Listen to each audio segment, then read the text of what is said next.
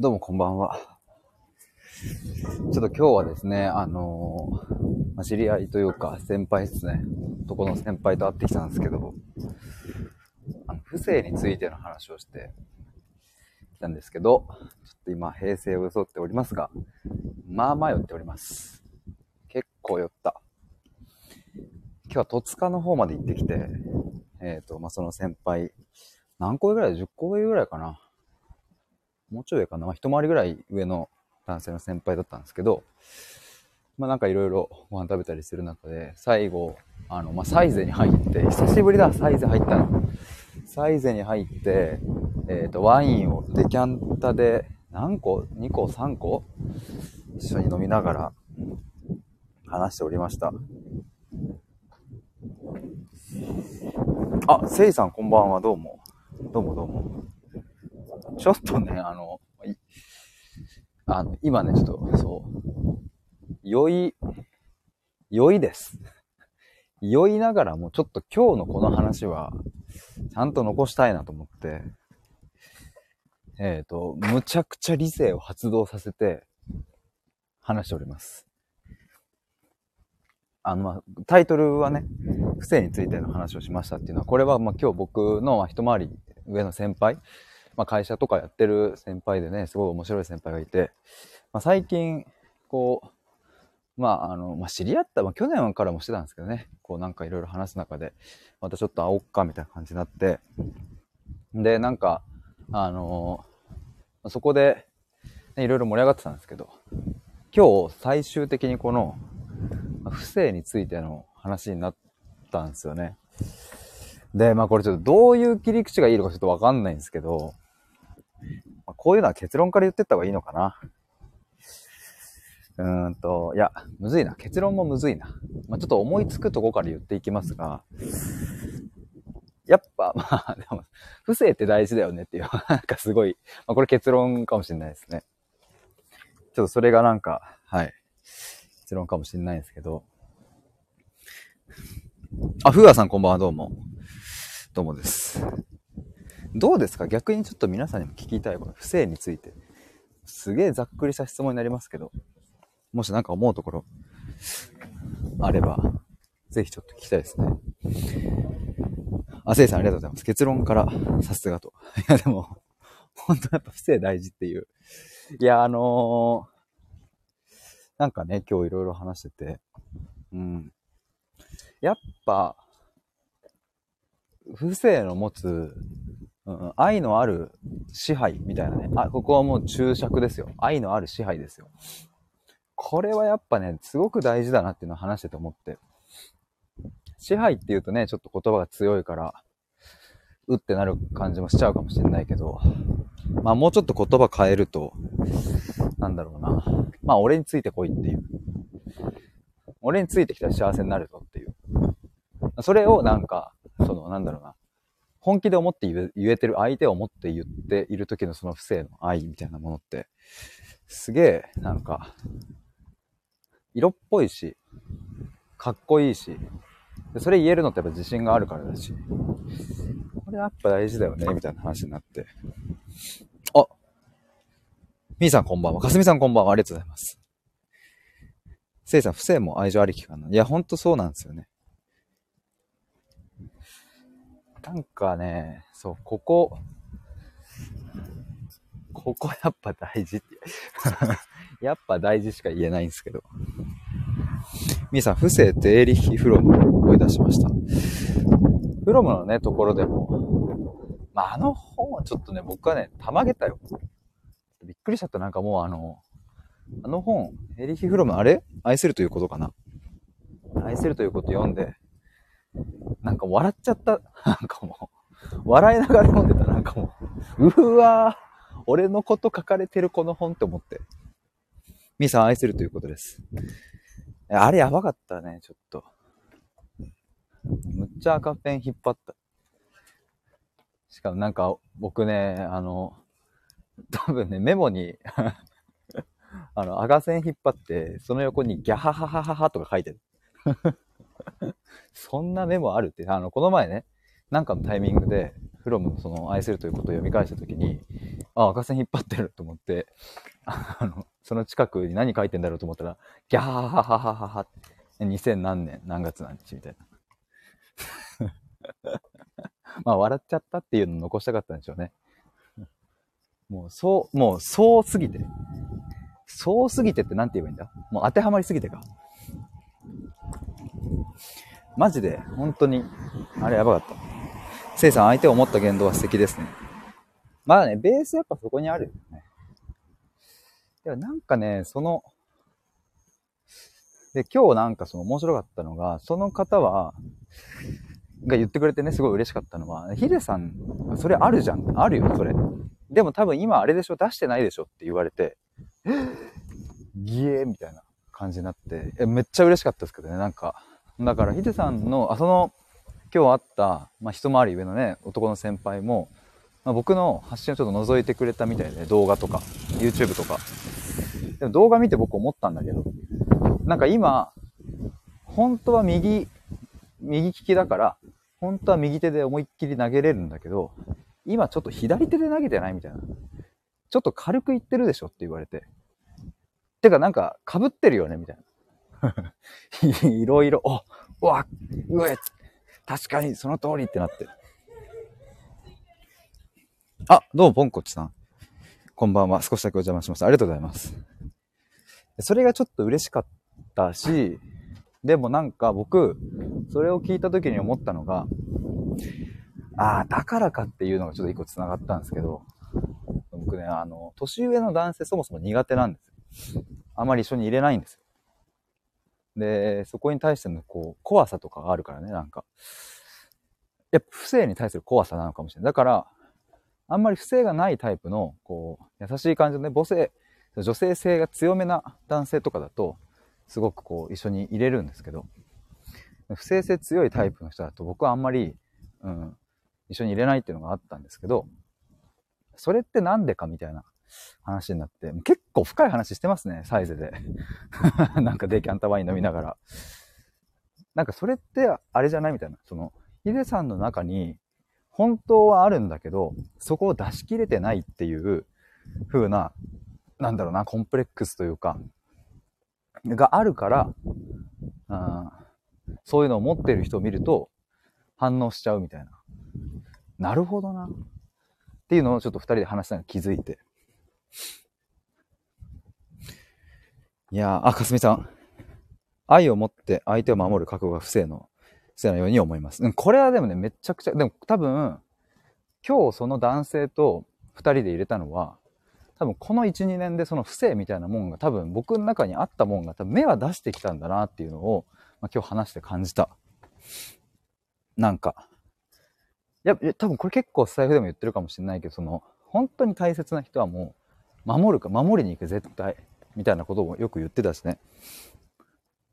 そこはなんか、まあ母親との経験も大きかったのかな、なんかね。せいさん、ミシルさんといらっしゃったんですか？今日はね、ミシルさんじゃないですね。全く別の方ですね。せいさん、相手を持っているならみんな違ってみんないいですね。相手を持っていなければどうなるだろう。相手を持っているならみんな違ってみんないい。まあね、このね、言葉もね、僕この言葉、あれかな、金子みすずさんの詩とかでよく取り上げられてるかな。私が両手を広げてもっていう歌あったの覚えてますか？広げても、お空はちっとも飛べないが、飛べないが、飛べる小鳥は私のように、地べたを早くは走れないって。これなんかみんなの歌でやってたんかな？鈴と小鳥と、それから私、みんな違ってみない。まあ、何の話してたんだっけ？不正の話。ああ、僕の中にも芽生えてたんだな、みたいな。そう、だからその、今日のお相手に言ってもらえて、ちょっと嬉しかったって話です。あ、よかったと思ってたんですよ。まあ、自分でもね、やっぱ思うわけですよ。てか、ずっとなんか思ってた。学生時代から。なんかその、うん、自分にはそういうこう、まあ、いわゆる不正的なもんって、なんか、ないのかな何なんだろうなっていう。まあ、優しいみたいなのがさ、なんか、いやま褒め言葉としてはすごい嬉しいんだけど、なんか別にその、うん、なんかそ、そうじゃない側面、本当は自分もあるはずなのにな、みたいな、多分ずっともやついてたけど、なんか今日ちょっとそれを先輩というかね、話して、なんか、ちょっと明らかになった気がするし、で、なんで僕がそれを閉じ込めていたかみたいなのもちょっと分かった気がするから、ちょちょっとなんか、すごい発見だった今日は。みーさん初めてお聞きしました。多分、売ったバージョンはもしかしたらそんな有名じゃないかな。この詩は有名だよね。私と小鳥と鈴とっていう。せいさん、いろんなタイプの不正がありありそうと。まあね。まあね。それはそう、本当に。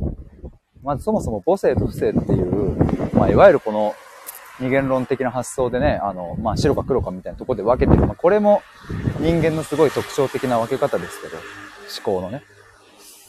まあ、母性っぽい不正もあるし、不正っぽい母性もあるしね。この間はすごく大事っすよね。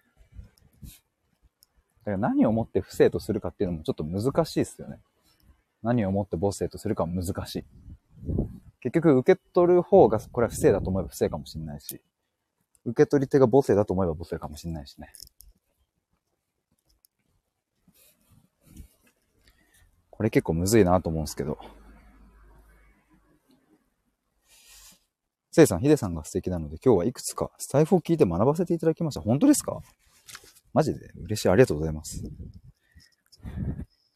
え、そんな、なんか学、学べるものがあったとしたらちょっと嬉しいですけど、なんか、あスストレートな褒め言葉ちょっと、褒め言葉ドキ、ドキ、ドキマキしちゃいますね。ちょっとリンゴジュースを飲みたいと思います。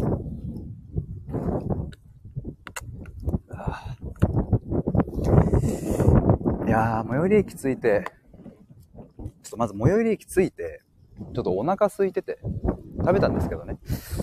夜ご飯のそのお酒のところでね。うん。で、一旦オリジン弁当に入ったんですよ。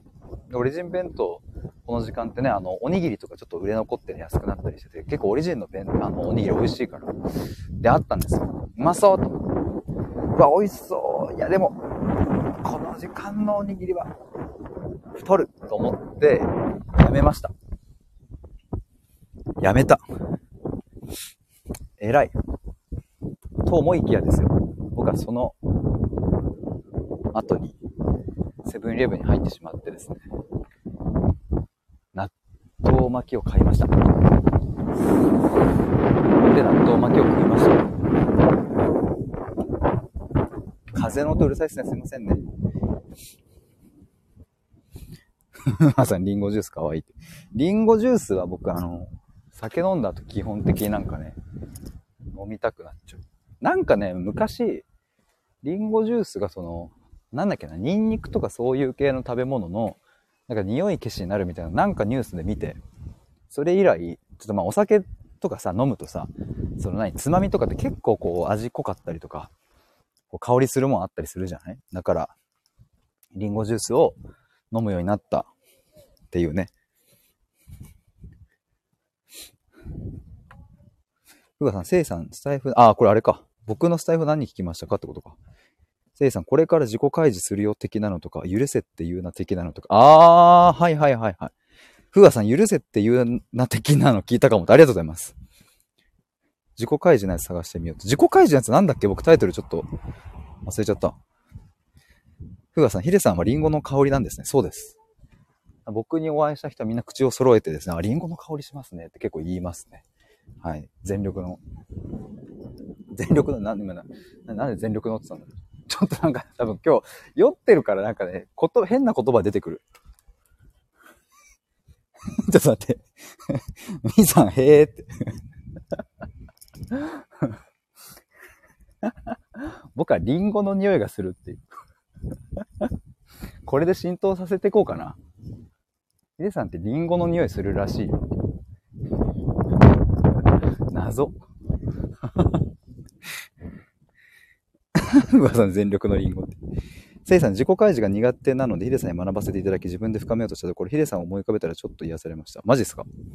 自己開示はね、むっちゃ苦手。僕多分今でも結構苦手です。すごいね、多分緊張するし、ドキドキするし。多分ね、その、スタイフでこうやって話してるエピソードとかって、自己、僕にとっての、自己開示なのかなんだろうな。いや、でもそれこそミシルさんと、なんかこのままデートしてきたけど、なんか、いや、その、全力で信頼できるミシルさんにも多分僕、自己開示するまで時間かかってる。多分、1回目じゃ開示できてないですね。まあ、それは結構みんな共通してんのかな。で、出せる人は出せるじゃないですか。僕多分ミシルさんになんかその下水話できたの多分3回目ぐらいですね。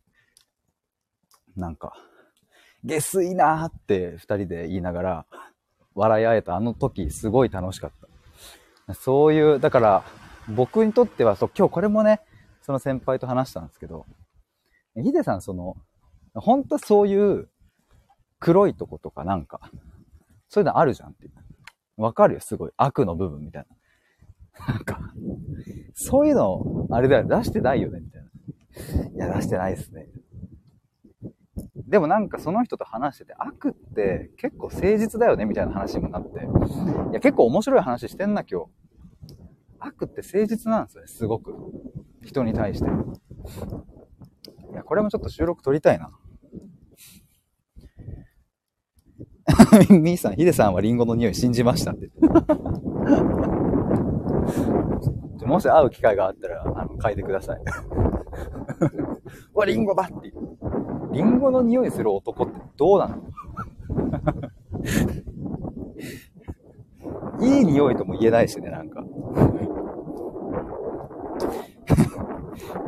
うわさん、自己開示が苦手な人と得意な人の差ってなんだろう？確かに。今パッと思い浮かぶのは、多分得意な人は自己開示しようと思ってないっていう。もうその時点で前提が違うすね。自己開示とかっていう概念を頭の中に入れてないから、勝手に開示されていくっていうのが多分得意な人で、ま、僕みたいに苦手な人は、どうやったら自己開示できるかなを多分考えてる人。で、結果的にできない。考えてると。だから多分考えないでいられる相手といると、多分自動的に僕は自己開示されるんですよね。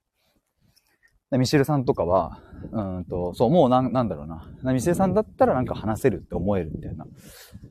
だからミシェルさんと会った時に、よしちゃんと自己開示しようみたいな多分思わない。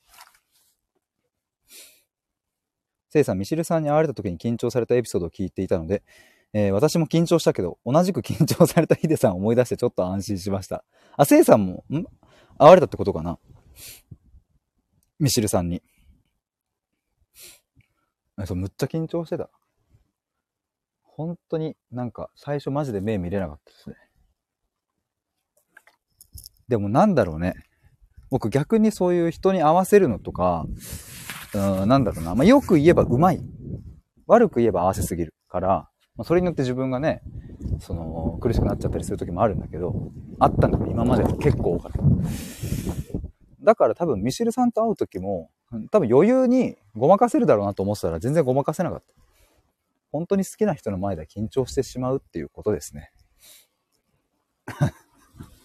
まあ、あとミシルさんの持つなんだろうな。存在力っていうのかななんか。なんだろうな、存在力がすごいしっくりくるかもな。なんかそこにいるだけで、こう、力を持ってる感じ？別にそこに喋んなくても。そういう空気感を持ってる人だからさ。ふがさん、なぜ3回目でできたんだろう ?3 回目で何かヒデさんの中で変化があったのかな？そうだね。なんかまあ、1回目、2回目で結構もう4、5時間話した。それがでかかったかもしんない。あの、ファミレスで。で、その時すごい深い話したし、その時は結構真面目な話というか、うん。でもなんかすごい笑いもあったし、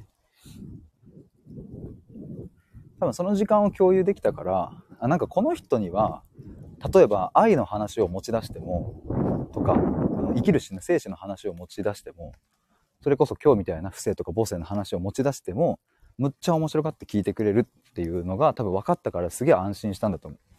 まあもともとね、ミシェルさんとはそういう話をコラボでもしてたし、あの、ミシェルさんに話せないとは別に思ってないけど、まあ、いざ会ってそういう話を重ねていく中で安心したし、ミシェルさんの、こうなんだろうな、こう、受け止めてくれる感じとかさ、まあシンプルに楽しかったしね。で、それが3回目になって、なんか、まあどういう流れか忘れたけど、まあなんかすげえしょうもない話になった。下水話すんね、みたいな。クソ下水ねって言いながら、ちょっと二人でニヤニヤしてたっていう。せいさん、悪って誠実って面白そう。これはね、でもすごい本当に本質的な部分だなと思う。まあ、悪とは何かみたいな話になるから、結局なんだろうね、その、うん、そういうさ、こう、独裁政治するようなやべえ、なんかさ、何？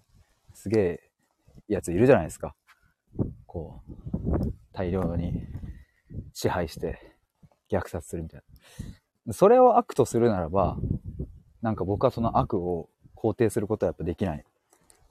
けれど、表面的にはできないけれど、うん、でもなんだろうね。また悪とは何かっていう話になっちゃうんだけど。まあでも今日、あの、その先輩と話したのは、話した内容における悪っていうのは、なんかもうちょっとこう、人間的な欲求に近い部分かな。あいつうぜえとか、なんかそういうさ、感情。それこそ例えば表にはさ、出せないけどさ、きっと皆さんも一度二度あるんじゃないでしょうかと。学校の友達しかり、会社の同僚先輩しかり、あんなやつこの世からいなくなってしまえばいいのに、みたいなさ。あいつさえいなければ幸せなの。なんかまあ言ったらこういう感情とかをまあ悪と呼ぶのかな。まあこれだけじゃないけどさ、こういうなんか表に出しづらいけど実際は本音で思ってるみたいな。でもなんかこの悪っていうのって、うんと、なぜ誠実かっていうと、この、まあ、本音では、こいつなんかいなくなってしまえばいいというのが本音。でも建前では仲良くやってるわけですよ。会社の同僚とか。建前は仲良く。本音はこいついなくなる。で、その人が言ってて面白かったのは、その本音の奥に本願っていう、本当の願いって書いて本願っていうのがある。本音は、こいついなくなってしまえと思ってるけど、なんでこいついなくなってしまえって思ってるか。本当の願いのところまで磨いていくと、実はもっと仲良くなりたいとか、この人といい仕事作りたいとか、本当の願いはそこにある。その願いがなければそもそも本音としてこいつなんかいなくなってしまえなんて思わないから、まず。だからちゃんとこの本音のとこにある悪を磨いていくこと、表現していくことが大事だし、それをちゃんと人に言えるっていうのは誠実だよねっていう。こうやって紐解いていくとなんやななんとなく伝わるんじゃないかなと思うんですけど。おミシルさん どうも。ちょっと待って。ちょっと今、ちょっと前にミシェルさんの話をしておりました。マユさん、えー、悪って誠実についてもっと深く聞きたいです。あ、よかった、今ちょうど。え、まゆさんってこれ、あのまゆさん？どのまゆさんだよってなりますよね。あ、まゆさん、はいと。あのまゆさんですね。そう、アイコンが変わったんですね。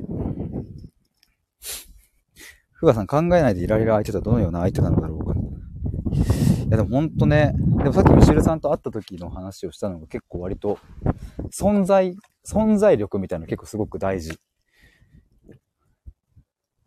これ、あ、今日かな、山口周さんっていう方の、 Voicy のラジオで、えっ、ー、と、雑談力じゃなくて、沈黙力を磨けだったかな。まあ、タイトルちょっと忘れたんですけど、とりあえず雑談とか、マジでどうでもいいから、存在力をとにかく磨けみたいな話をしてて、これ結構面白かったのでおすすめです。でも僕はそういうのを感じる人だったら安心するかなって思った。雑談でめっちゃ埋めなきゃいけないなって思うような相手とか、自分もそうしなきゃいけないなって思ってしまうと、僕の存在力も多分薄れるし。まあっていうのはそれはまだまだ僕の存在力がまだ弱いっていうのもあるけど、でもなんかそこってね、相互作用な関係もあるので、なんかお互いの存在感、存在力を高め合える関係性とかだと、僕は安心できるのかなってちょっと思いますね。せいさんタコパでと。せいさん、自己開示できない相談者は苦手ですか？全然苦手じゃないですね。全く苦手ではないですね。むしろなんか回数を重ねていくと自己開示できる幅と種類が増えていくなっていうのを僕はあの感じます。その相談者の方。ミシルさん、ミシルさん、仏教用語ですね。これ悪の話かな？えー、せいさん、子供の素直さを表現できなくなった話も今日聞いていました。ありがとうございます。心の中では何を思うのも自由だし、自分の素直な気持ちを大切に見つめたいです。うんうん。まえさん、はい、ありがとうございます。これなんすか？寿司？寿司じゃないか。サングラスか？全然違うね。寿司とか言って。ミシルさん、沈黙力めっちゃあるな、俺。いや、それすごいあると思う。あの、あ、そう、ミシさん、だって最後ずっと沈黙だったもん、ヒデさんと。あの夜の闇と街灯の光の中で静かな沈黙が流れていた。あの時間マジで最高だった。なんかやっぱね、沈黙ってなんかすごく逆説的ですけど、最も対話的と言ってもいいんじゃないかっていう空間に僕はなると思いますね。非常に対話的。それは言葉を交わしてる時よりも、そう思う。まあそれ全部が全部とは言えないけど、でもそれくらいの密度がある、なんか。ミシェルさん、いいねってありがとうございます。セイさん、心の中で、えー、思い描いて癒せるヒデさんの存在力もすごいです、ありがとうございます。でもなんかやっぱ、あのー、埋めなきゃってなってた時の自分、過去ね、数年前とか。やっぱ必死だったし、なんかこの人を喜ばせなきゃ。今日この人と会ってるこの時間でもしつまんないって思われちゃったら、僕にわざわざ会いに来てくれたのにとかさ、一緒に飲みに、それこそ今日とかも僕、その、一回り上のね、先輩と、まあ飲んでたわけですけど、3年ぐらい前の自分だったら、あ、なんか面白いこと言わなきゃとか、この人楽しませなきゃってなってたけど、やっぱそういうのなくなってきたからね。だからなんか、うん。だから多分今日その人と一緒にいても、沈黙の時間あったし、でも多分前だったら自分から質問をふっかけてただろうな、みたいな。そこはだから自分も変わったところなのかなと思うんですけど。ミシェルさん、あの時間良かったなと。とっさに出てくる表現が文学的だな。マジっすか？えあれかな？対話的みたいなところ？ですかね。ちょっとテンション上がっちゃった。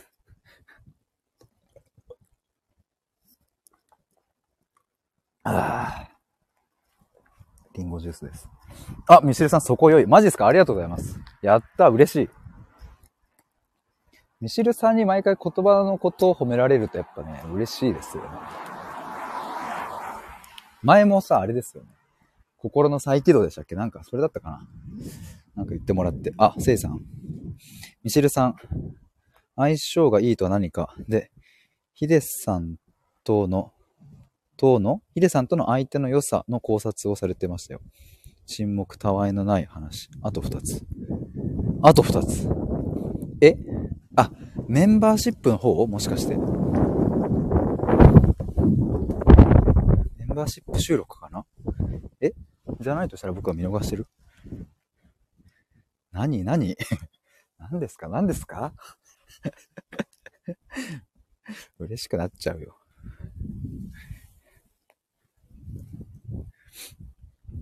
なんだっけ？なと、相性の良さでした。相性がいいとは何か。でもすげえわかるな。この、今、せいさんが言ってくれてる沈黙たわいのない話。これはすごいわかる。相性がいいっていうのは。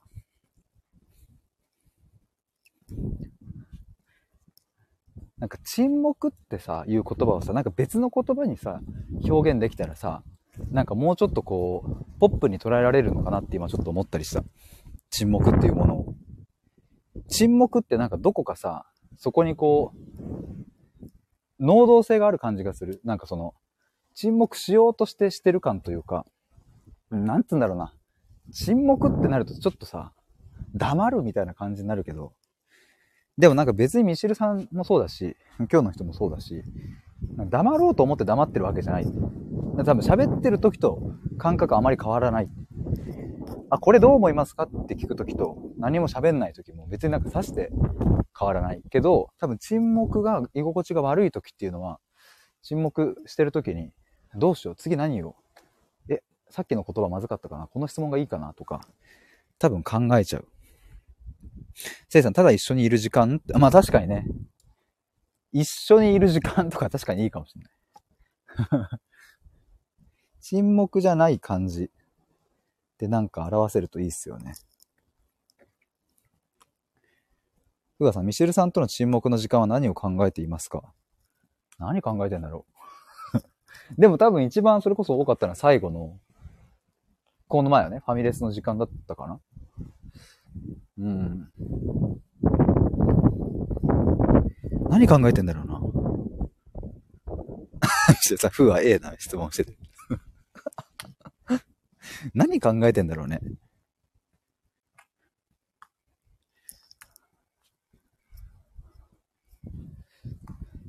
考えてるっていうよりも、うん、なんだろう、まあ、考えてもいるし、なんかね、ちょっといい言葉見つかんないんだけど、なんか楽しみにしてるっていう感じはあるかもしれない。次、この沈黙黙ってる時間の、あとその第一声これ共有するとちょっと恥ずかしいね。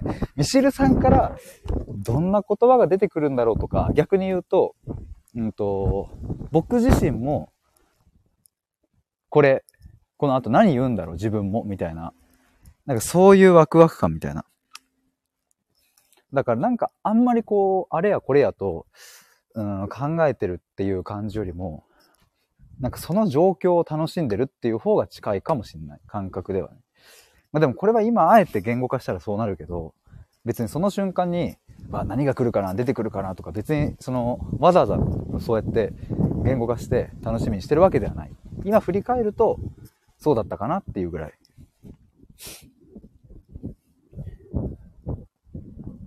あ、フーガさんが、ミシルさんがヒデさんとの沈黙の時間を、は何を考えているのか。これはミシルさんへの質問ですと。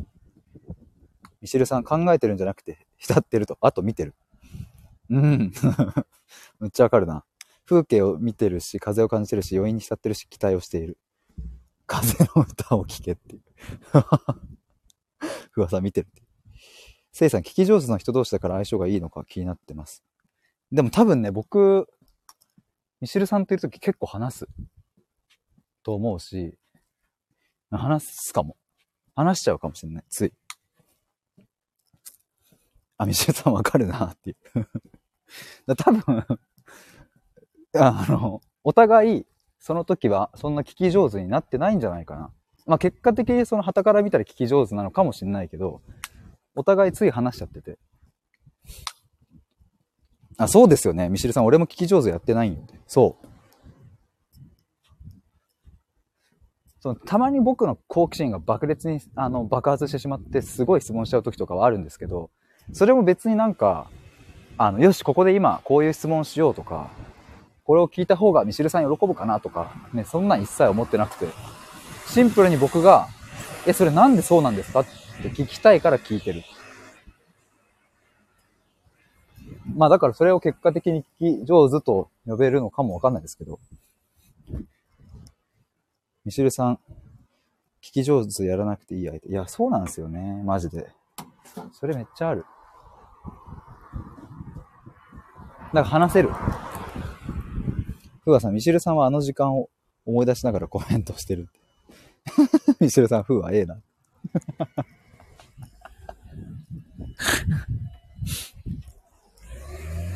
いや、マジでね。だからちょっとその、まあ来年の1月から、まあ、ミシルさんと対話の学校やりましょうみたいな僕が勝手に言ってるんですけど、対話の学校でも結構この沈黙はね、すごいテーマにしたい。いかにしてこの沈黙を、うーん、なんかね、なんだろうな。まあ、楽しむかっていう表現だとちょっと違うんだけど、ちゃんと沈黙の流れに逆らわないでいられるかっていう、ここはね、対話力におけるすごい大事な部分だなと。ふさん、風景や風がない場合は例えば室内って。ミシェルさん、風景や風はどこにでもあるよ。新象風景を見るんや。わかるか？風は。マイさん、ヒデさんの純粋な好奇心がピュアすぎて素敵なんですね。ありがとうございます。でも結構マユさんもそういうとこありそうですよね、なんかね。好奇心、なんか、旺盛そうな。せいさん、沈黙は傾聴でもレベルの高いイメージです。やっぱね、沈黙が起きると、人はまず何をするかっていうのは、なんか最近だんだん分かってきて、やっぱ笑うんですよね。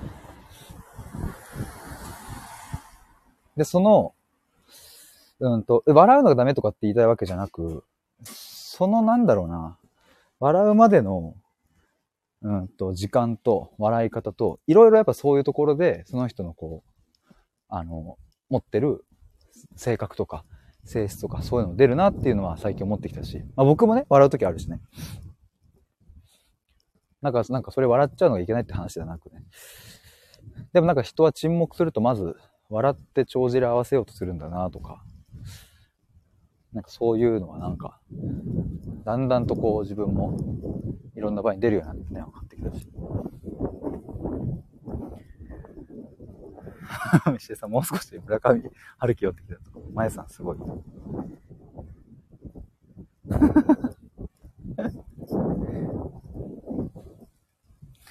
ふうがさん、新象風景は一緒に公園行ったけど楽しかった。一緒に公園行ったけど楽しかったですね。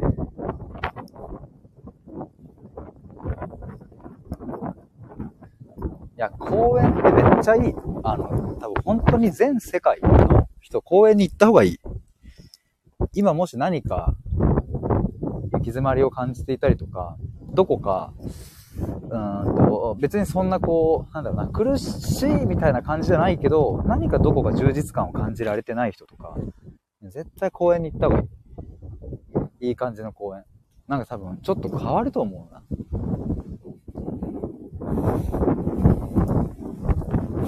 ミシェさん、まゆさんと公園行ったらどうなるか気になって誘った。え、そうなんですか？まゆさん歓喜じゃん、これ。ミシェルさんめちゃくちゃ特別扱いしてるな。まゆさん、大丈夫？今失神してないですか？誘われた時は多分一回失神しましたよね。失神して、えーってなって、もう一回スマホ見て、うわ、誘われてるうわ、失神ってなって、多分2回ぐらい失神して、わあ、ブラブラ失神してたってなって、3回目でようやく返信できたぐらいですか、多分。マイさん、歓喜すぎますっていう。これは歓喜だよ。これ歓喜っす。マジで。いいよ、楽しいよ、マジで。シュウさんと公園。僕はね、先に行っちゃってますからね。ちなみに、まゆさん。僕が先ですからね。ここで張り合うっていう。マジ、ブランコとか最高だった。えミシェルさん、いや、まゆさんともう行ってるよ。もう行ってるんですね。ふわさん誘ったからまだ行ってないって。あ、それに対しての質問、あれか、答えか。あ、せいさん、誰もヒデさんに勝てないイメージ。いや、いやいや、それはね、またね、ありますよ、きっと。石井さん、対面相談の時。なるほど、対面相談の時に公園に行ったんですね。いや、でもすげえね、楽しかったわ。ほんと楽しかった。やっぱいいっすよね。なんかこの年になるとさ、公園とか行かないじゃないですか。やっぱ。ミシルさん、愛を感じた人は誘ったりする気まぐれだけどね。愛を感じた人とはやっぱ公園行きたくなるっすよね。なんか、もう、あれだもんな。ちょっと公園行こうかっていうあの時間も僕好きですもん、なんか。ちょっと公園行くっつって。まあ、行こうってなって、じゃあ行こっかみたいな。あれエモい。だからもう公園に行くまでもやっぱいいし、公園に行ってからもいいし。あ、ミシルさんお時間ですねと。あれか。なんか、あ、今日、あれか。スタイフライブか。ミシルさん、あと対面相談の第1回目だったから。なるほどね。記念として、なるほど。マユさん、ミシェルさん、愛を感じてくれたことが嬉しすぎます。いや、でも、最高ですよね。なんか、そうやって。やっぱいい感じの公園行くと、ちょっとこう、日常の時間と切り離されてる感じがして、すごく心地が良きですよね。せいさん、ヒデさんとミシルさんのキャッチボールされたのも子供の頃みたいでいいです。ありがとうございます。そう、でもあれも楽しかった。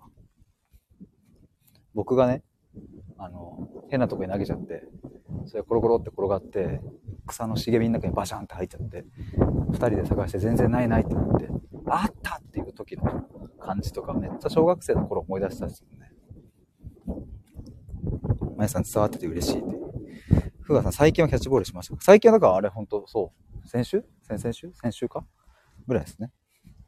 せいさん、どうしてキャッチボールする流れになったんですか？あの、多分もともと初回に会う時にも、もうキャッチボールしようって、ミシェルさんも誘ってくれてて、まあ多分、もともとなんか僕も野球やってたっていうのを、まあライブ配信でなんか言ってたりとかして、で、え、じゃあミシェルさんもやってたし、じゃあキャッチボールできんじゃんみたいな、っていうノリがあって、じゃあ初回会う時にキャッチボールしましょうかみたいな感じになったから、それ以降は毎回キャッチボールしてますね。ふがさん、ボールは？ヒデさんのですか？ってこと。ボールはね、あれ、そミシルさんのだったよ。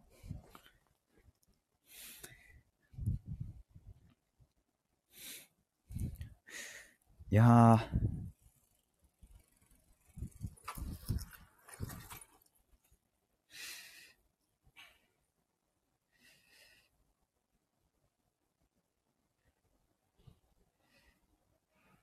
暑いわ。暑い。結構歩いたっすね。ちょっと、暑いね、ふわさんね。あと3分くらいで終わりにしましょうか。そして僕の充電器が5%になりました。結構これだけ話した時に、こう充電切れでバツンって切れるライブほど悲しいものはないので、ちゃんとこの5%が切れる前に終わらせたいと思います。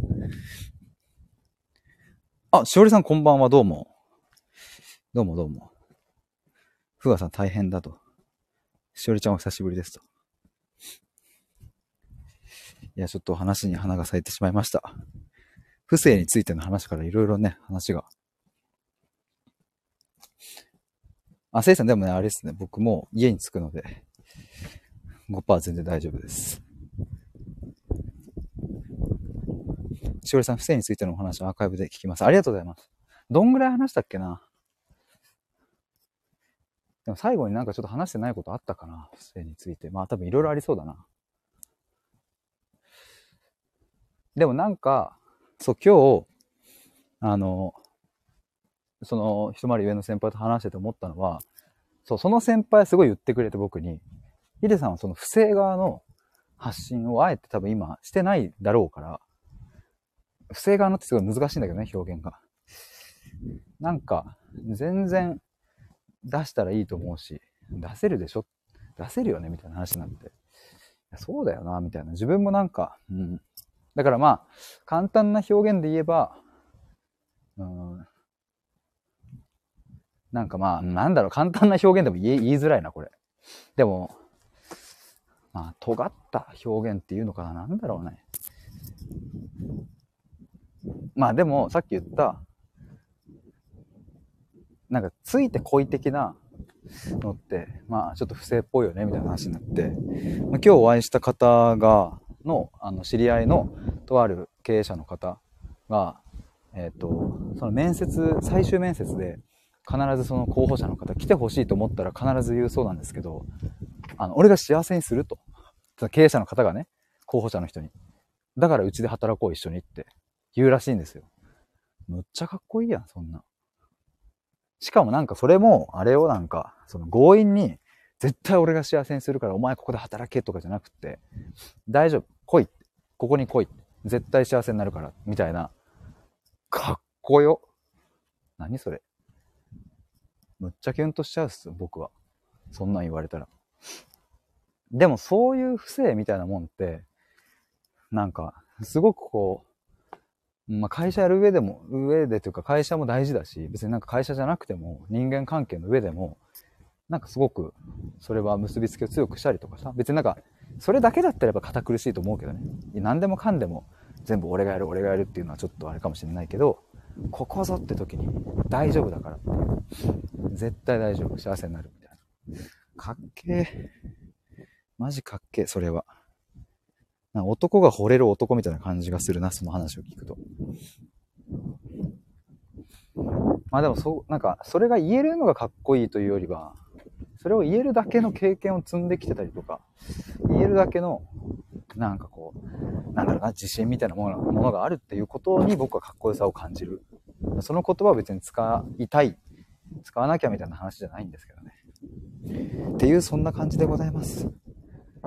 ということで、いや、よく歩いた納豆巻き一本食ったからいい感じですね。これぐらい歩いて。ちょっとお風呂に入ろう。汗だくだぜ。いや、皆さんありがとうございました。せいさんありがとうございます。ほっとできる夜になりますようにと。ありがとうございます。潜って聞いていただいている皆さんもありがとうございました。では、失礼します。バイバーイ。おやすみなさい。